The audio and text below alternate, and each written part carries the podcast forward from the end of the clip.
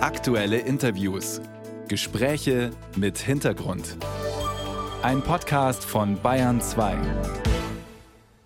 Der Krankenstand in Bayern ist hoch. Nach Daten der kaufmännischen Krankenkasse KKH nehmen vor allem die schweren Krankheitsverläufe zu. Die Menschen sind also länger krank. Für die Kollegen und Kolleginnen der Erkrankten heißt das noch mehr arbeiten, noch mehr Zeiten überbrücken, zum Beispiel in der Pflege. Und die DAK Gesundheit, also auch eine Krankenkasse, hat festgestellt, dass dadurch noch mehr Beschäftigte krank werden. Es ist also ein Teufelskreis. Kopfschmerzen, Ängste und vor allem tiefe Erschöpfung sind Alltag in Berufen, in denen es hinten und vorne an Personal fehlt. Auf Dauer überstehen da viele kaum noch einen in Anführungszeichen normalen Arbeitstag, wie Markus Kaiser am Beispiel eines Straßenbahnfahrers und Personaldisponenten berichtet. Wenn Stefan Hetzler am Abend zu seiner Familie nach Hause kommt, fühlt er sich oft vollkommen platt nach so einer Acht-Stunden-Schicht. Wir haben bereits Kollegen, die krank sind aufgrund des Stresses. Und auch bei mir ist es inzwischen so, dass befreundete Ärzte zu mir gesagt haben, dass ich alle Anzeichen eines Burnouts habe. Er ist Trambahnfahrer und bei der Münchner Verkehrsgesellschaft auch als Verwalter und Personaldisponent tätig. Er plant also die Fahrten im öffentlichen Nahverkehr in München, wo laut ihm derzeit an manchen Tagen über 100 Bus- und Straßenbahnfahrer fehlen, wegen des Personalmangels, aber auch durch Krankheitsfälle. Da ist es dann nicht selbstverständlich, dass der nächste Fahrer parat steht, wenn der vorherige seinen Dienst beendet. Das bedeutet viel Planungsarbeit für Stefan Hetzler. Ich muss den Fahrer, der auf dem Fahrzeug sitzt, kontaktieren, muss ihn bitten, den Bus vor Ort irgendwo hinzustellen, die Fahrgäste auf den Hintermann zu verweisen, sie alle aussteigen zu lassen, den Bus abzusperren. Dann muss man schauen, langt die Pause für den Fahrer oder geht dann hinten dran bei seinem zweiten Dienstteil was auf, wo man wieder einen Ausfall hat. Und man muss die nachfolgenden Fahrer jetzt auch wieder informieren, ihnen klar machen, wo das Fahrzeug steht. Das Ganze muss dokumentiert werden. Das ist in der Menge dieser Ausfälle gar nicht mehr leistbar. Das Problem? Wenn die Umplanungen zu lange dauern, entstehen bis zur Ablöse Wartezeiten. Die Fahrerinnen und Fahrer gehen zu spät in die Pause oder in den Feierabend, machen Überstunden, was dann zu den nächsten Ausfällen führt. Ein Teufelskreis für die Personaldisponenten schlagen ja ständig neue Sachen auf, die man nicht mehr geschafft hat abzuarbeiten, die sich dann wie ein Berg vor sich her treiben lassen und dieser Berg immer größer wird, der immer größere Folgekonsequenzen nach sich zieht und was zum großen Problem wird, weil man hat es ja da draußen mit Menschen zu tun. Ja? Das sind ja keine, keine Akten, die man aufhäuft, sondern es sind Menschen, die da draußen sitzen und die dann auch irgendwann einmal in den Feierabend wollen. Verpflichtungen gegenüber anderen Menschen lassen sich eben nicht unerledigt in den Aktenschrank legen, für den nächsten Tag, wenn man wieder ausgeruht und mit frischer Kraft an die Arbeit geht. Das weiß auch Krankenpflegerin Franziska. Fast auf allen Stationen fehlt Pflegepersonal und das bekommen wir natürlich zu spüren. Wenn jetzt Stellen unbesetzt sind, dann wird das halt umverteilt und dann hat man einfach mehr Patienten zu versorgen. So schaut's aus. Fast jeder Zweite ist im Job regelmäßig mit Personalmangel konfrontiert, sagt der aktuelle Gesundheitsreport der Krankenkasse DAK, der Daten von mehr als 345.000 Versicherten und rund 1000 weiteren Befragten auswertet. Ständiger Personalmangel führe zu Gesundheitsrisiken und es ergebe sich eine Spirale, so der Tenor der Studie. Um dem Druck standzuhalten, verkürzen Menschen ihre Arbeitszeit. Andere werden krank. Die Folge noch weniger Personal und noch mehr Druck auf den verbleibenden Beschäftigten, wie bei Franziska in ihrem Krankenhaus. Also ich war neulich ganz allein, also wir sind nur eine ganz kleine Station, aber ich war ganz allein und da habe ich schon gemerkt, dass ich da an meine Grenzen komme. Ich habe das schon geschafft, aber danach war der Tag war irgendwie, ja, der war dann gelaufen. Da habe ich dann nach meinem Dienst nicht mehr viel gemacht. Da war ich einfach durch. In Berufen, in denen der Fachkräftemangel besonders gravierend ist, sind im Durchschnitt auch mehr Mitarbeiter krank, etwa in den Bereichen Fahrzeugführung, Fahrzeugtechnik, Gebäude- und Versorgungstechnik oder in der Altenpflege. Zu viel Arbeit, Stress und zu kurze Pausen führen laut Studie auch dazu, dass sich die Beschäftigten in der Freizeit nicht mehr richtig erholen. Sport, Hobbys, Familie und Freunde kämen zu kurz. Häufige Folgen sind Erschöpfung, Rücken- und Kopfschmerzen und Schlafstörungen. Mehr als zwei Drittel der Betroffenen gingen auch noch krank zur Arbeit. Stefan Hetzler, stellvertretender Verdi-Sprecher der Vertrauensleute beim öffentlichen Personennahverkehr in München, kennt solche Fälle. Es gibt Fahrer, die krank arbeiten oder die sich halt dann auch in Burnout reinarbeiten, weil sie zum Beispiel sich nicht trauen, mal zu sagen, nein, ich möchte jetzt nicht zusätzlich arbeiten. Ich habe neulich einen Fahrer am Telefon gehabt, der hat geweint vor schlechtem Gewissen, weil er krank war und weil er weiß, wie die Situation bei uns ist. Bei starkem Personalmangel heißt Kranksein für viele eben auch Kollegen im Stich zu lassen. Das bestätigt auch Krankenpflegerin Franziska. Also auch gerade vielleicht die Dauerkranken, die es gibt, die aufgefangen werden müssen. Und dann muss einer permanent mehr arbeiten oder man wird permanent gefragt, ob man einspringen kann in seinem Frei, wo man sich eigentlich erholen möchte. Und das verursacht natürlich Stress und, und Stress macht einfach nachgewiesenermaßen krank. Es gibt jetzt zwar, glaube ich, seit einiger Zeit auch sowas wie so Springerpools in den Krankenhäusern, wo man einfach so ein Kontingent an Pflegekräften hat, die dann eben einspringen können. Das gibt schon auch, aber ich glaube, es ist noch nicht so verbreitet. Es brauche mehr solcher Angebote, mehr verfügbares Pflegepersonal zur Entlastung. Was sich dazu ändern müsste? Das, was Pflegekräfte seit vielen Jahren fordern, sagt Franziska. Der Beruf müsste attraktiver gemacht werden, Pflegekräfte sollten besser bezahlt werden und mehr Mitsprache bekommen. Im Endeffekt gibt es genug Pflegepersonal, gut ausgebildetes bei uns, nur die wollen halt nicht mehr in der Pflege arbeiten, sondern woanders.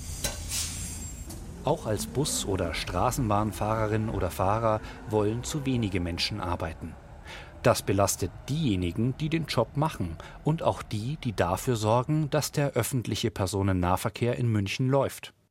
Das gelingt den Personaldisponenten um Stefan Hetzler oft nur unter großer Belastung. Sie sind völlig fertig, gehen völlig fertig aus der Arbeit heim. Inzwischen kommen Angstzustände vor den richtig bösen Tagen. Damit meint er Montag und Freitag. Es gibt Personaldisponenten, die sagen, sie können vor einer Montagsschicht gar nicht mehr schlafen, weil sie so Angst davor haben. Stefan Hetzler kämpft als Gewerkschafter bei Verdi für mehr freie Tage, kürzere Arbeitszeiten und mehr Bezahlung. Er sieht auch die Politik in der Verantwortung, den ÖPNV besser zu finanzieren. Die Verkehrswende sei nur mit gesunden Fahrerinnen und Fahrern möglich, so Hetzler.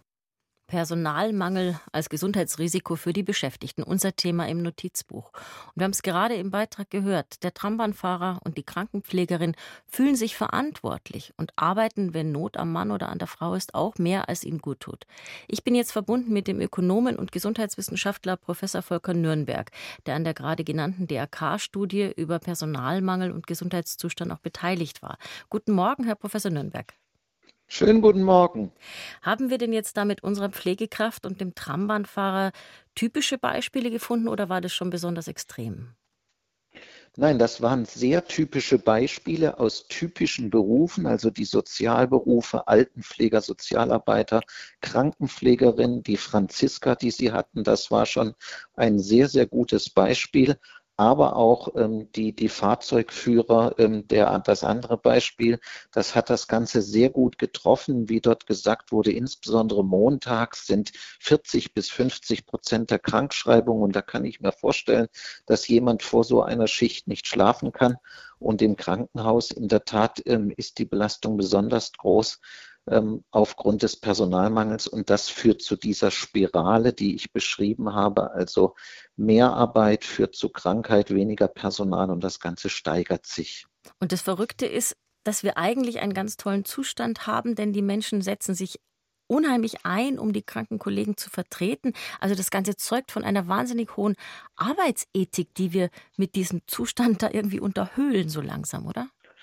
Da haben Sie recht. Äh, die Arbeitsmoral, die intrinsische Motivation ist gerade in diesen Berufen, über die wir sprechen, extrem hoch. Deshalb nehmen die sich die Probleme des Unternehmens zu Herzen, nehmen sie aber auch mit nach Hause, wie eben im Beitrag beschrieben, und können dann in der Freizeit nicht mehr dementsprechend entspannen. Und die Folge ist letztendlich äh, Burnout, was heißt äh, Ladekabel ähm, ist defekt und äh, dass der Akku ist leer. Und wenn das Ladekabel defekt ist, brauchen Sie sogar professionelle Hilfe. Die Frage, die sich immer wieder stellt, ist, warum ist es überhaupt so weit gekommen? Wir haben gerade in den Nachrichten gehört, dass die Geburtenrate so tief ist wie, glaube ich, noch nie. Wir wissen auch seit langem, dass Nachwuchs fehlt, dass zu wenig nachkommt. Wie konnte es ob dieses Wissens, das wir schon so seit vielen Jahren haben, trotzdem passieren, dass wir als Gesellschaft in dieser Lage jetzt feststecken? Ja, Sie legen da Ihren Finger in die Wunde. Im Prinzip hat die Politik und die Gesellschaft äh, diese Entwicklung über 30, 40 Jahre kommen sehen und nichts gemacht. Das gilt ja genauso für die Kranken- und Rentenversicherung. Aber hier wäre eben dringender Bedarf, diese Berufe attraktiver zu machen. Das heißt, eine neue Verteilung von Aufgaben. Meist sind es eher die schlecht bezahlten Berufe, die hier ähm, betroffen sind. Das heißt, die Arbeitsorganisation müsste besser werden, das Ganze müsste gesundheitsgerechter werden und es ist oftmals auch ein Thema äh, der Firmenkultur, der Wertschätzung für diese Berufe, die ja nicht immer ganz einfach sind. Schicht zu arbeiten ist auch nicht richtig gesund. Können wir mit diesen Maßnahmen aufhalten, dass die Menschen aus den Berufen rausgehen? Aus der Pflege gehen ja viele raus, weil sie sagen, das halte ich nicht mehr aus.